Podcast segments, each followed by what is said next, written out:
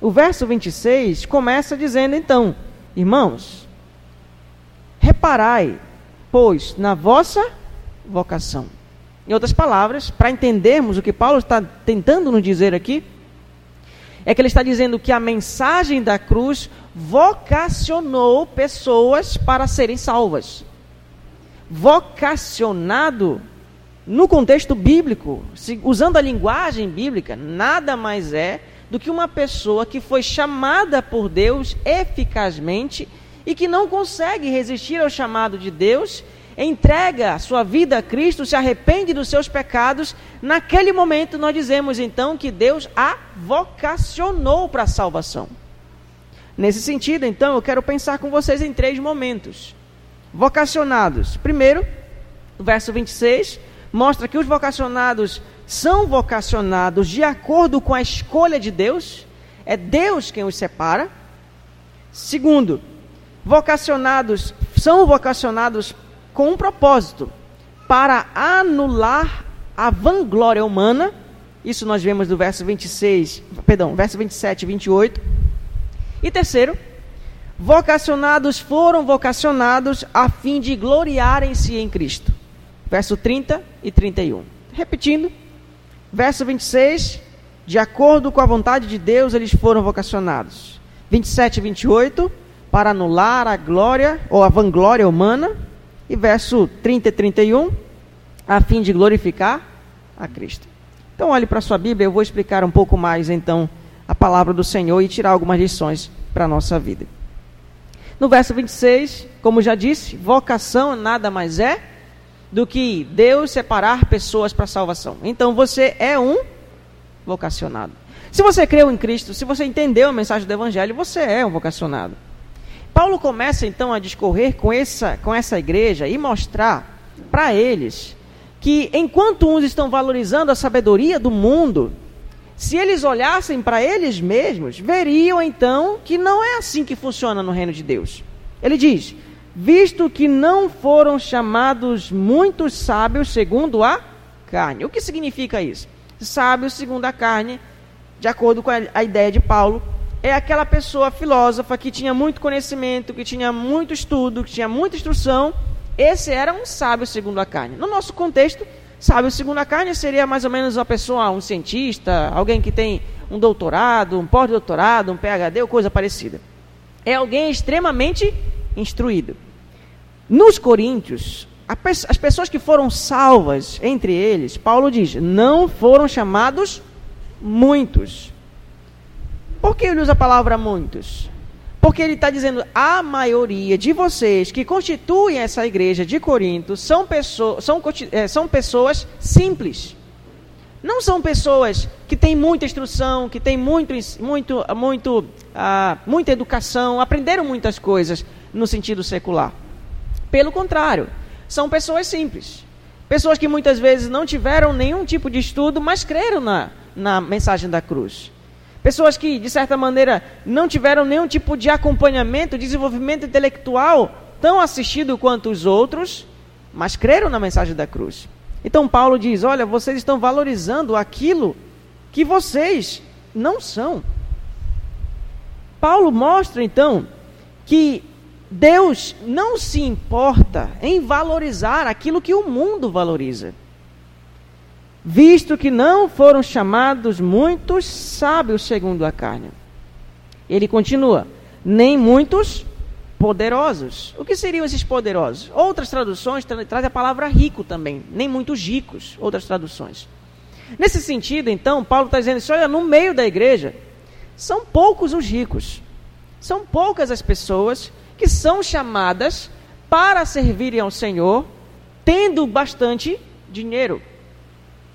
No contexto de Coríntios, então, ele está deixando claro assim: olha, olhem para a realidade de vocês. Vou chutar aqui. 90%, 95% das pessoas que estão aí são pessoas simples que têm pouco, uh, têm um salário baixo, vamos dizer assim. Por quê? Se você não lembra do episódio do jovem rico, Jesus deixa muito claro, quando o jovem rico vem tentar conversar com Jesus dizer: "O que posso fazer para ser salvo?" Aí Jesus diz: "Dá tudo que você tem, depois vem e, e segue-me." O que acontece? Ele se entristece por ter muitos bens. Aí então Jesus começa a explicar: quão dificilmente entrarão no reino dos céus aquele que, aqueles que possuem riquezas. E diz: é mais fácil passar um camelo pelo fundo de uma agulha do que um rico entrar no reino de Deus. Então, pastor, o evangelho não é para ricos? É. E aí, portanto, Jesus então diz: para os homens é impossível, mas para Deus nada é impossível. Veremos pessoas que tiveram muito dinheiro aqui, lá no céu também, mas não terão muitos deles. Eles serão a minoria. Por quê? Porque, como no contexto do jovem rico, a maioria dos ricos amam a riqueza. E Paulo está dizendo isso, olhem para vocês. Não tem muita gente com PhD. Porque quanto mais a instrução, parece que mais as pessoas olham para a cruz com um olhar totalmente distinto, diferente, difícil de ser absorvido ou recebido. Quanto mais dinheiro as pessoas têm, Paulo está dizendo, mais dificilmente elas olham para a cruz, para a mensagem da cruz, como algo atrativo para elas. E por último, ainda no verso 26, ele, ele diz: Nem muito de nobre nascimento. O que significa nobre nascimento? É aquela pessoa que nasceu, é, digamos que é filha de uma pessoa influente, de um político naquela realidade. E naquele contexto, político teria muito a ver com a questão de pessoas que tinham, de certa maneira, algum cargo na, ah, no contexto de Roma. Pessoas que tinham muito dinheiro geralmente eram os maiores políticos que, que haviam ali. Não é muito diferente do Brasil, né? Geralmente quem tem muito dinheiro tem uma certa influência política. Nesse contexto era como se fosse o filho de um governador, o filho de um prefeito, o filho de um deputado, o filho de um senador. São pessoas que de certa maneira estão crescem na ideia de poder tudo. Você imaginou o filho de um político? que tem muito dinheiro, ele faz alguma besteira, o que, que acontece? O pai geralmente vai lá e cobre. Faz outra besteira, o que acontece? O pai vai lá e cobre. Ele cresce aprendendo a amar o poder. E nesse ambiente ele tem contato com a mensagem da cruz, então, a mensagem da cruz que mostra que, pessoa, que Deus chama pessoas para se humilhar em sua presença não é muito atrativo para eles também. Então Paulo está dizendo: não tem muitos ah, entre vocês sábios, não tem muitos entre vocês ah, ricos, não tem muitos entre vocês poderosos. Mas é interessante, irmãos, não tem muitos. Uma das pessoas mais influentes na Inglaterra disse o seguinte: Nós, fazendo referência a ela, né, como pessoa rica e influente, fomos salvos por uma palavra, a palavra muitos. Porque quando a Escritura diz não foram muitos, ele não está dizendo não foram nenhum. É em menos, é menos quantidade, mas são chamadas para serem salvas. O que nós precisamos aprender aqui com a argumentação de Paulo é uma lição muito importante. E eu quero deixá-la bem clara para você. Deus não chama pessoas se baseando na sua inteligência, riqueza ou status social. Deus não salva pessoas baseando o seu chamado na riqueza que a pessoa tem, na inteligência que ela tem ou no poder que ela possa ter. Por quê? Porque Deus não é como nós. Você já percebeu que nós temos uma grande tendência de valorizarmos o que o mundo valoriza? Se chegasse aqui um político, entrasse naquela porta, todo mundo já ia. Imagina só o prefeito, não o governador. Governador. Eu sei que o governador não é muito quisto por muitas pessoas. Eu sei disso. O prefeito também não. O presidente também não. Acho que nenhum político é quisto por todo mundo. Mas imagina só que ele entra pela porta da nossa igreja, entrou ali. Certamente, o nosso comportamento, pelo menos, iria ter um, um impacto. Agora imagina só que a gente vai e convida um franelinha lá ali da, da, da forquilha e deixa ele entrar ah, pelas portas da nossa igreja. O, o impacto poderia ser também, é, poderia existir, mas seria diferente. Porque parece que o que chama a nossa atenção é aquilo que o mundo ensina para gente. O mundo nos ensina a valorizar o poder. Então, pessoas poderosas são bem-vindas. O mundo nos ensina a valorizar a riqueza. Pessoas ricas são bem-vindas. O mundo nos ensina a valorizar a inteligência. Pessoas inteligentes são bem-vindas.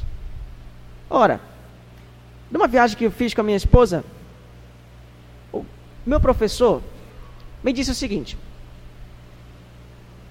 perguntei para ele, professor, qual o maior problema da Suíça? Ele disse: o dinheiro. Qual a maior virtude? O dinheiro. Existem pessoas extremamente ricas lá. Para falar a verdade, não tem pobreza lá. Você não vai encontrar nenhum mendigo na rua e ninguém pedindo dinheiro em nenhum sinal. Você não vai encontrar pessoas roubando. O mais pobre de lá é mais ou menos uma classe média daqui. E ele diz: porque são ricos, me disse, porque são ricos, pensam que não precisam das pessoas, automaticamente também pensam que não precisam de Deus. Aquilo que é bom se torna ruim. A riqueza que traz para eles uma certa estabilidade, segurança, autossuficiência, é a mesma coisa que faz com que eles continuem presos, longe do Senhor. E a gente se queixa muitas vezes por não termos muita condição financeira. Dependendo da maneira com que olhamos para o dinheiro, ela pode ser uma bênção ou pode ser uma maldição. Quando olhamos para a riqueza como algo que de fato traz felicidade, ela é maldição para a gente. Porque não conseguimos olhar para Cristo como se fosse aquela pessoa que fosse trazer a verdadeira felicidade. Quando nós nos preocupamos demasiadamente com influência e status social, isso implica dizer que a nossa satisfação não está em Cristo. Isso é lógico, todas as vezes que a igreja valoriza o que o mundo valoriza, ela se afasta da mensagem da cruz. Todas as vezes. Aqui o que nós percebemos é isso. Deus inverte valores. Deus mostra que se Ele salva, não é fundamentado no que a pessoa tem ou no que ela possa adquirir, mas é fundamentado somente em Sua vontade. Ele separa pessoas. O verso 27 diz: pelo contrário, Deus escolheu ele escolheu fundamentado em quê? Algumas pessoas dizem o seguinte: bom, quando Deus estava na eternidade, ele fez assim, ó. Ele olhou para o futuro, hum, Wagner, Wagner, sim, vai crer, vai crer em Jesus um dia, então eu vou escolher ele. Muito bem. Hum, Rafael, ah, sim também, Rafael. Isso, Rafael vai crer, eu vou escolher Rafael. Hum, deixa eu ver mais. Ah, peraí. Aqui, Magno. Ah, Magno vai crer um dia em Jesus e eu vou escolher ele para ser salvo e vocacionado. Algumas pessoas imaginam que Deus fez isso. Não, Deus não fez isso. Na eternidade, se Deus olhasse para o futuro para tomar sua decisão, sabe quem ele escolheria? Ninguém. Algumas pessoas têm alguma, algum certo de dificuldade quando falamos sobre Deus escolher pessoas. Por quê? Porque elas têm, entendem o seguinte: ah, Deus não pode fazer acepção de pessoas.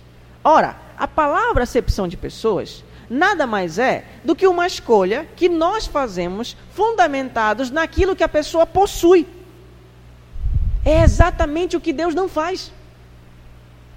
Nós fazemos muitas vezes acepção de pessoas quando escolhemos amizades, escolhemos pessoas com que nos relacionamos, fazendo assim: ah, esse aqui é inteligente, esse aqui pode me acrescentar alguma coisa, então eu escolho essa pessoa para ser meu amigo. Esse aqui é rico, esse aqui pode me ajudar aí, né? Fazer algumas coisas aí no lazer, então essa pessoa pode ser é, meu amigo. Mas Deus não faz. Deus não faz acepção de pessoas. Deus não escolhe pessoas fundamentadas no que elas têm, nem na capacidade que elas possuem. Deus escolhe pessoas por sua livre e espontânea vontade. Deus escolhe pessoas por sua livre e espontânea graça. Quando Deus olha para o ser humano, ele não vê motivo nenhum de separar essa pessoa para salvar. Ele não tem nela razão nenhuma para escolhê-la. Porque nela só reside o quê? Rebeldia, autossuficiência, rejeita a mensagem da cruz, por sua própria vontade e desejo, ama o que o mundo ama. Se Deus fosse escolher, fundamentado no que a pessoa, no que nós poderíamos fazer para Ele, Deus não escolheria ninguém. Mas como Ele é um Deus gracioso, Ele escolhe pessoas. Ele vocaciona pessoas mas ele nunca faz isso. E nunca fará. Fundamentado na inteligência, capacidade, na riqueza ou em algum tipo de poder status social que alguém possa ter. Mas você já percebeu que muitas igrejas, muitas pessoas e líderes, quando um ator famoso se converte na igreja, a primeira coisa que ele faz é usar o ator como propaganda da própria igreja. Já percebeu? Quando um político, alguém influente da mídia, se converte, a primeira coisa que a igreja faz é o quê? Ah, tá vendo? Esse aqui faz parte da nossa igreja. Como se, de certa maneira, a conversão daquela pessoa pudesse influenciar as outras a também se converterem porque ele é uma pessoa famosa. Não. Simplesmente não. Porque Deus não salva pessoas através disso. Deus salva pessoas através da mensagem da cruz. Você já percebeu tanto de testemunho que nós temos? Hoje, nada contra testemunho, irmãos. Mas tem alguns tipos de testemunhos hoje, principalmente na mídia, que é o seguinte: O que foi que Deus fez por você? Ah, Deus me deu uma casa. Deus me deu um carro. Ah, Deus me deu agora um trabalho. Venha você então para a igreja fulana de tal e você terá a mesma coisa. O que foi que Deus fez por você? Ah, eu fui curado por um câncer. Foi de um câncer. E para você? Ah, eu fui curado de uma dor nas costas que eu tinha aqui há muitos anos. O médico disse que eu tinha uma escoliose, um desvio na. Aí fui curado. Então venha para a igreja e você será curado. A igreja tem valorizado aquilo que o mundo valoriza. E a mensagem da cruz? De lado. É, é, é basicamente o que a gente vê nos outdoors. Alguém faz um curso, ganha tanto dinheiro, então você fará um curso, ganhar tanto, ganhará tanto dinheiro. Então venha para a nossa escola. O que Paulo está dizendo é que Deus não separa pessoas valorizando aquilo que o mundo valoriza. Deus escolhe pessoas por sua livre e espontânea graça. Portanto, se há algo que nós precisamos entender aqui é o seguinte: se há algo que eu tenho que deixar claro para mim e para você hoje é o seguinte: se de fato você é salvo, você olhará para você e dirá: Deus, tu és misericordioso, porque não há nada em mim que pudesse chamar a sua atenção. Nada. Você já percebeu que muitas músicas evangélicas são cantadas assim? Pregações hoje de coaches são feitas assim? Você está no centro do coração de Jesus. Você é o centro do coração de Jesus. Você é especial para Deus. Deus quer você porque você é especial para Ele. Não é. Nós não somos. Graça significa Deus salvar pessoas que não merecem ser salvas. E se de fato somos salvas, nos enxergamos como pessoas imerecedoras de Sua bondade, de Sua misericórdia, de Sua graça. Isso é evidência de que somos salvos. Vocacionados para viverem com Cristo Jesus são pessoas que nunca mais, depois de encontrarem-se com Cristo, nunca mais se viram como merecedoras do amor de Deus. Essas são as pessoas. Esses são vocacionados. É possível que pessoas estejam na igreja e não sejam vocacionadas justamente por isso. Porque elas imaginam e pensam que Deus tem um amor por elas tão grande que gostou de alguma coisa que viu nelas. Não. Deus tem um amor por elas tão grande que não viu nada de bom nelas e por isso as salvou. Jesus mesmo já tinha dito isso. Graças te dou ao Pai, Senhor do céu e da terra, porque ocultastes estas coisas aos sábios instruídos e as revelastes aos pequeninos. Sim, ó Pai, porque assim foi do teu agrado. Sabe o que deve causar no meu e no seu coração quando nós lembramos de que Deus nos vocaciona, não fundamentado naquilo que nós deveríamos ou poderíamos ser? Gratidão.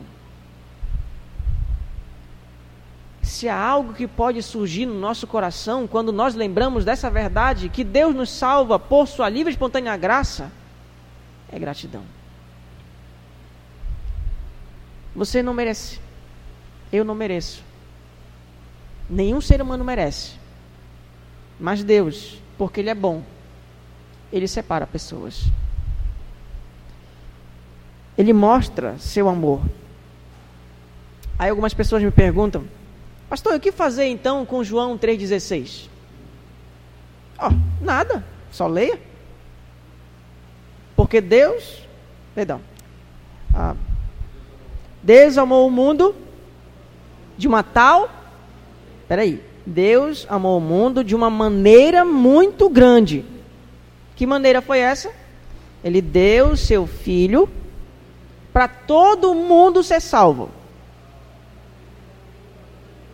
Não, peraí. Ele deu seu filho para todos serem salvos, mas apenas alguns serão. Não. Deu seu filho para aqueles que creem não pereçam. Quando a gente fala sobre isso, algumas pessoas têm uma certa resistência. Como é que Deus pode dar seu filho por algumas pessoas?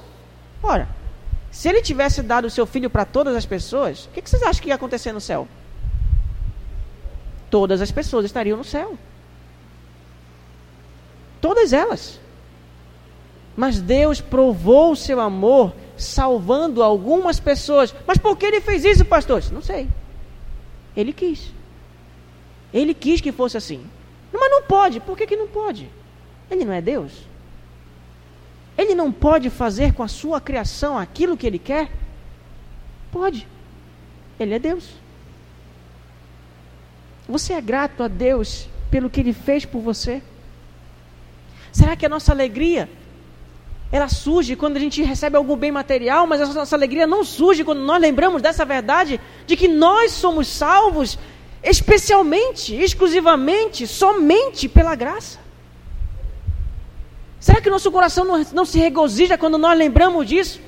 Um dia aprove a Deus me tirar do mundo da idolatria, aprove a Deus me separar do mundo de perdição, de, uma, de um destino de condenação e me trazer para morar em Cristo Jesus, para viver eternamente com Ele, experimentando todos os dias o prazer de estar em tua presença, a satisfação de tê-lo comigo todos os dias.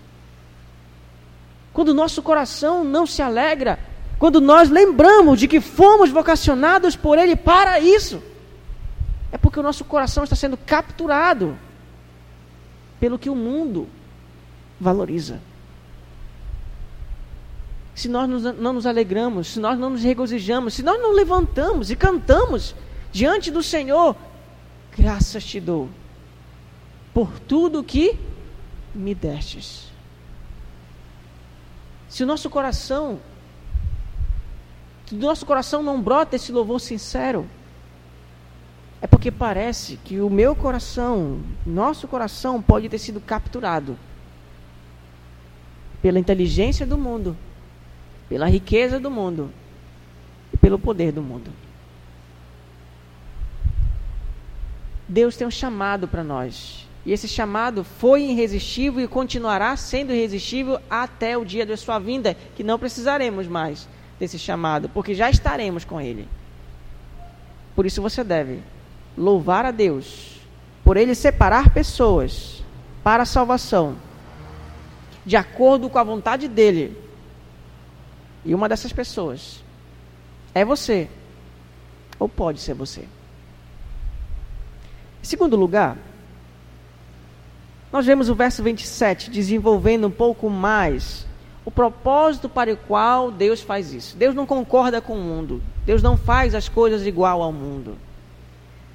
E no verso 27 a 29, Deus, é, Paulo esclarece um pouco mais de para que, que Deus faz isso.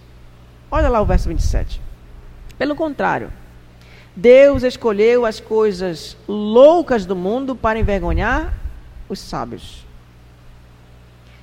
E escolheu as coisas fracas do mundo para envergonhar as fortes. E Deus escolheu as coisas humildes do mundo e as desprezadas, e aquelas que não são, para reduzir a nada as que são. Então Paulo pega três ideias aqui e contrasta com outras três: sábio, louco, fraco, forte, humilde, desprezada, que não são, para contrastar com aquelas que, que são. E o propósito dele ter feito isso, ele deixa claro no verso 29. A fim de que ninguém se vanglorie na presença de Deus. Por que, que Deus faz isso? Por que, que Deus escolheu você para ser salvo? Foi porque você é especial para Ele? Não. Você é uma raridade para Ele? Não. Não é. Porque você é um cara legal? É uma pessoa legal? Não. Por que, que ele faz isso? Primeiro, com uma razão. Ele não quer que ninguém se glorie em sua presença. Mas não parece que Deus é um pouco egoísta? É ou não é? Deus que quer só a glória para ele. Quem ele pensa que ele é? Raciocina comigo um pouquinho. Quem criou o mundo, o universo e tudo? Deus. Quem é perfeitamente santo? Deus. Perfeitamente justo? Deus. Então é justo que Deus glorie a si mesmo, porque só Ele é santo. Isso é lógico. Se Deus é um Deus puro, santo, justo, bom, é Ele quem merece ser glorificado pelo que Ele é, e não nós. Nós fomos chamados para retirar do mundo a glória e dedicarmos a Deus. Esse é um propósito. Nós fomos chamados para anular qualquer pretensão, prepotência, autossuficiência do mundo. Em outras palavras, eu posso dizer para você que a nossa lição é a seguinte: Deus contraria os valores do mundo quando escolhe pessoas para salvação. Você lembra do dia que nasceu o, o filho do príncipe da Inglaterra? Lembra? De manhã cedo, na Globo, estava lá a cobertura completa de que naquele momento eles iriam mostrar o filho da família real. E aí colocaram ali, tem guarda para todo lado, segurança para tudo quanto é lado, câmera de um lado, do outro, lá vem a mãe com o menino, nem lembro o nome dela, esqueci agora. Esqueci. Da, Daiane? Não. Hein? Kate, é isso. A Daiane era outra, né? É, é, já foi.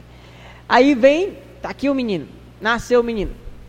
Flash para todo lado, manchete para todo lado, né? Jornal, nasceu, né? O príncipe nasceu assim, nasceu, não sei o quê, o mundo inteiro. Nasceu no país da Inglaterra e no Brasil está comentando sobre isso. E as pessoas, ah, né? Geralmente as mulheres fazem isso, né? Ah, você viu o look da mulher, né? E tal. Os homens, é, nasceu. O homem é tudo desligado mesmo, né? Não, não é todos, né? Tem alguns que estão mais ligados que, que os outros. Aquilo chama a atenção do mundo inteiro e começamos a dizer: ah, que legal! Como seria maravilhoso nascer numa família real. É ou não é legal? Qual criança que crescendo aqui de 4, 5 até 10 anos de idade, não sonharia em nascer com uma princesa? Quantas de vocês não sonharam com isso? Imagina só, né? É uma princesa, assim, tratada como, como princesa, 24 horas por dia. É que maravilhoso isso. E o menino então, né? Ter muita coisa, tudo que o dinheiro pode comprar, toda a proteção que a, a, a possa se, se imaginar. Como não é maravilhoso isso? Mas por que, que nós não nascemos numa família real? Um dos motivos foi para que nós mostrássemos para as famílias reais que o mundo tem que eles não são nada.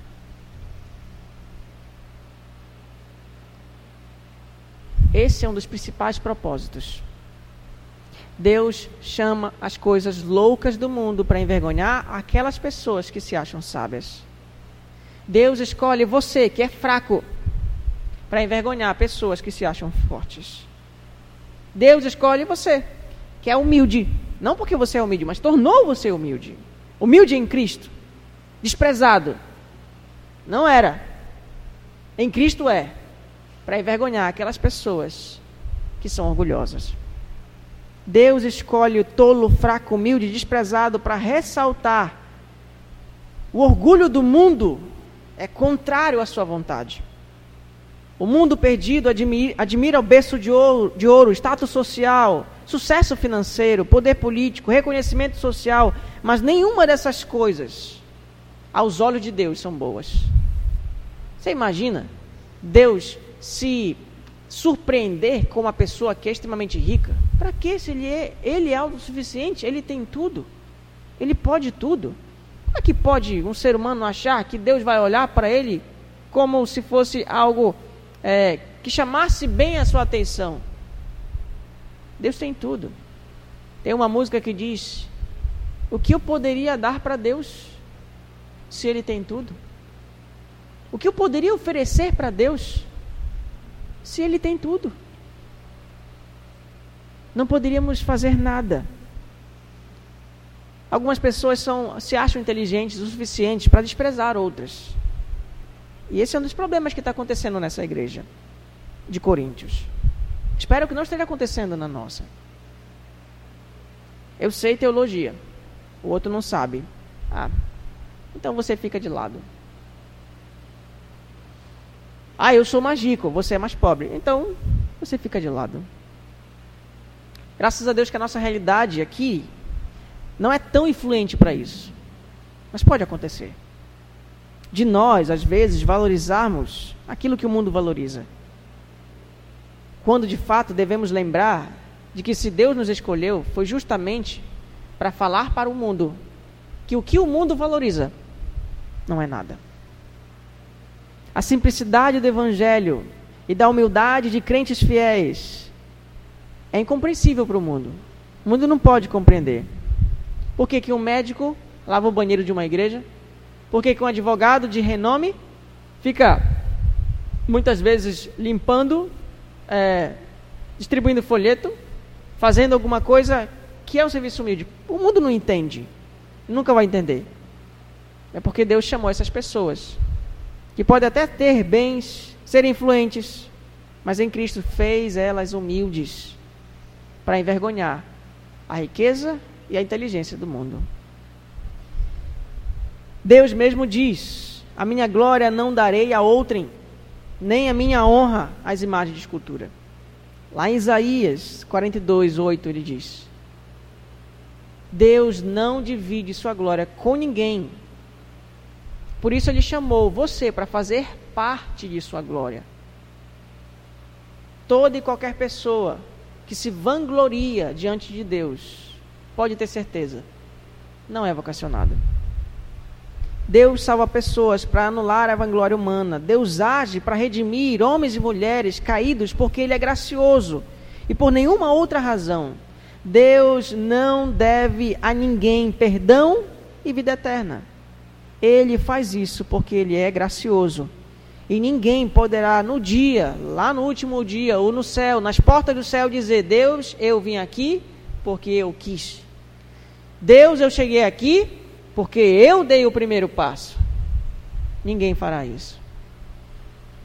Porque as pessoas que chegarem na porta do céu serão aquelas que dirão: Eu não mereço, mas em Cristo você me fez merecedor. Essas são as pessoas vocacionadas por Deus para anular a glória do homem. Terceiro, um outro propósito, Paulo fala aqui que Deus fez isso. Para qual Deus fez isso? Ele vocacionou pessoas para quê? Verso 30 31 diz: Mas vós sois dele. Em Jesus, em Cristo Jesus, o qual se nos tornou da parte de Deus sabedoria, justiça, santificação e redenção. Até aqui por enquanto. Deus salva pessoas a fim de que essas pessoas se gloriem, mas em Cristo. Ele não salva pessoas para que elas digam para os outros: Eu sou eleito, tá vendo? Tá vendo como eu sou especial para Deus? Eu sou eleito, eu sou escolhido por Deus. Você não é. Tem aqueles que caçou, né? Fazer o quê? Deus me escolheu, não escolheu você? Deus nunca escolhe pessoas para fazer isso. Deus escolhe pessoas para que elas se gloriem em Cristo. O que seria isso? Verso 30, então, Paulo diz: Olha, Deus vocacionou pessoas em Cristo para que Cristo se tornasse para elas, da parte de Deus, sabedoria. Paulo já falou, já usou essa palavra sabedoria. O que seria a sabedoria de Deus? A chegada, a vida, a ressurreição, a morte de Cristo para essas pessoas. Quando nós tomamos conhecimento disso e somos salvos através dessa mensagem da cruz, que é a sabedoria de Deus, Paulo destaca pelo menos três coisas. Resumidamente falando do pacote de salvação: justiça, santificação e redenção. Justiça é um termo que reflete a nossa posição legal diante de Deus. Imagina só que diante do tribunal alguém é, tem a sua inocência provada. Depois que o juiz vai lá e bate o martelo, bateu o martelo e diz: é inocente. Aquela pessoa pode até cometer, ter cometido um crime, mas diante da sociedade ela é inocente. Deus faz mais ou menos a mesma coisa. Ele bate o martelo quando Cristo morre por nós. E ele diz: Eu salvei esse aqui. Ele cometeu pecados, ele cometeu erros. Mas porque Cristo assumiu o lugar dele, vai pagar a pena dele agora. Ele é salvo. É justo. Segundo, santificação.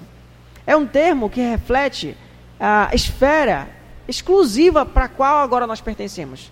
Deus separa pessoas. Isso é santificação. Deus separa pessoas para viverem um estilo de vida diferente. Então, em Cristo, Deus fez-nos justiça, em Cristo Deus nos santifica e também em Cristo ele nos redime. Essa palavra redenção é um termo extraído do comércio. Não sei se você já, fez, já, já presenciou isso.